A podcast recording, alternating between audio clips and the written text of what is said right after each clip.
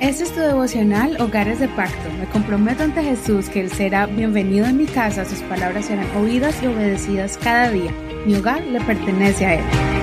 Bienvenidos hoy a su devocional. Continuemos con el estudio de Levítico. Le corresponde al capítulo 3 y el tema de hoy es tres razones para traer ofrendas de paz. Levítico capítulo 3, verso 1 al 5.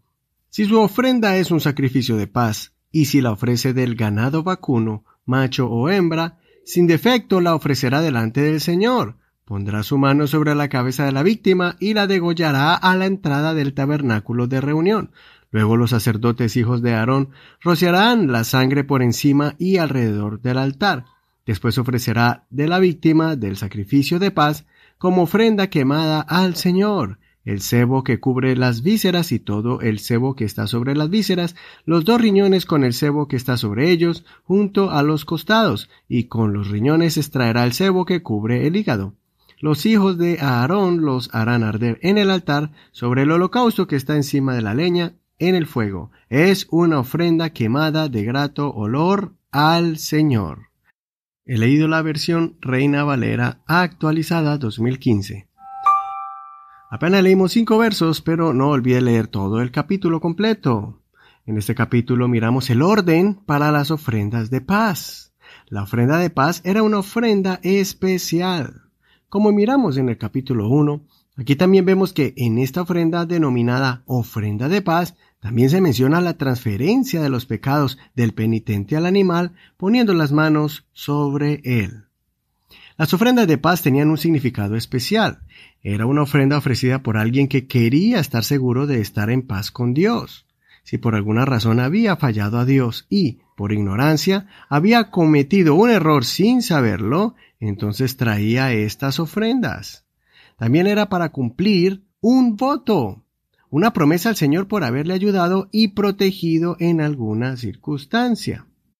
Otra forma en que el ofrendador traía una ofrenda de paz era para afirmar su consagración a Dios, su entrega, como una renovación espiritual ante el Señor, su relación con Dios. Estas tres razones son muy especiales para que nosotros también vengamos ante el Señor.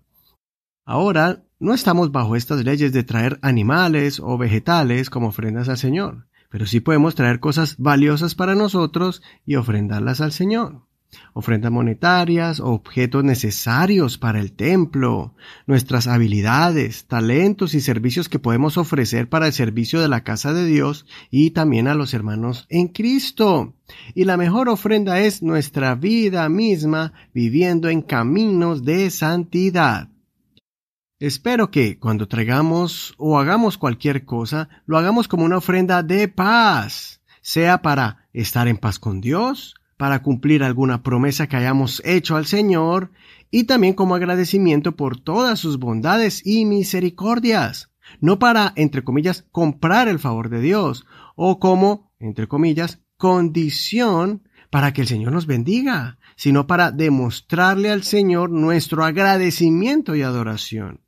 Esto lo entendió el salmista cuando dijo en el Salmo 51, en el verso 15 al 17, Señor, abre mis labios y proclamará mi boca tu alabanza, porque no quieres sacrificio, y si doy holocausto, no lo aceptas. Los sacrificios de Dios son el espíritu quebrantado, al corazón contrito y humillado, no despreciarás tú, oh Dios. Recuerda que las ofrendas de paz son para estar en paz con Dios, para cumplir una promesa y un voto que le hemos hecho al Señor y también como agradecimiento simplemente por todas sus bondades y misericordias.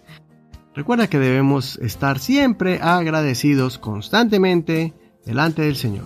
Soy tu amigo y hermano Eduardo Rodríguez. Hasta aquí el devocional del día de hoy. Que el Señor escuche tu oración y reciba tus ofrendas. Muchas gracias por tu apoyo, muchas gracias por tus oraciones y por compartir este devocional con tus amistades, con tus parientes y con algún vecino. Espero que estos mensajes te estén edificando y recuerda que estamos en Facebook como Hogares de Pacto Devocional. Si necesitas más información puedes escribirnos o si quieres las notas de este programa en español o en inglés, ahí están en Facebook. Y Señor te bendiga en este hermoso día